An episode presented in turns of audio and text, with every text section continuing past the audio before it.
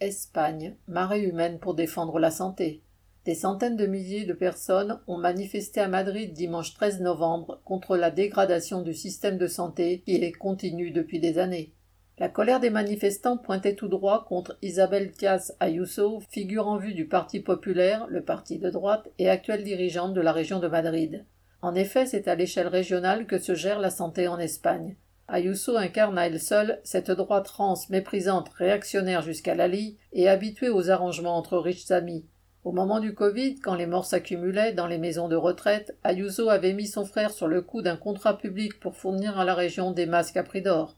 Comme ailleurs, le Covid a mis en relief un système de santé endommagé par des années de coupes budgétaires et de privatisation, et cela n'a fait qu'empirer avec Ayuso.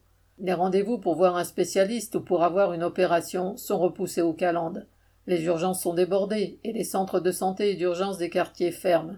Quand ils rouvrent, comme ça a été le cas cet automne, c'est sans médecin.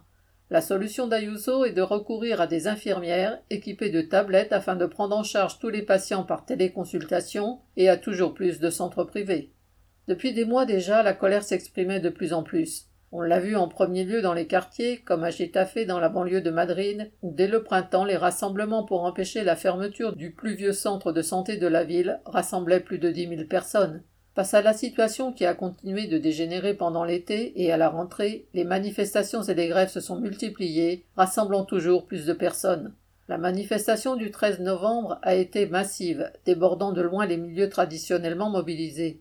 Les familles, les patients, le personnel de santé, le personnel embauché au moment du Covid, dit contrat Covid, licencié il y a six mois, tous étaient là pour dire stop.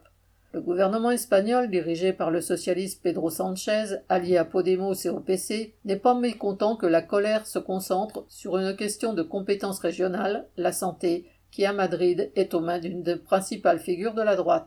Pourtant le gouvernement est aussi responsable que celle-ci de la dégradation de la situation sociale.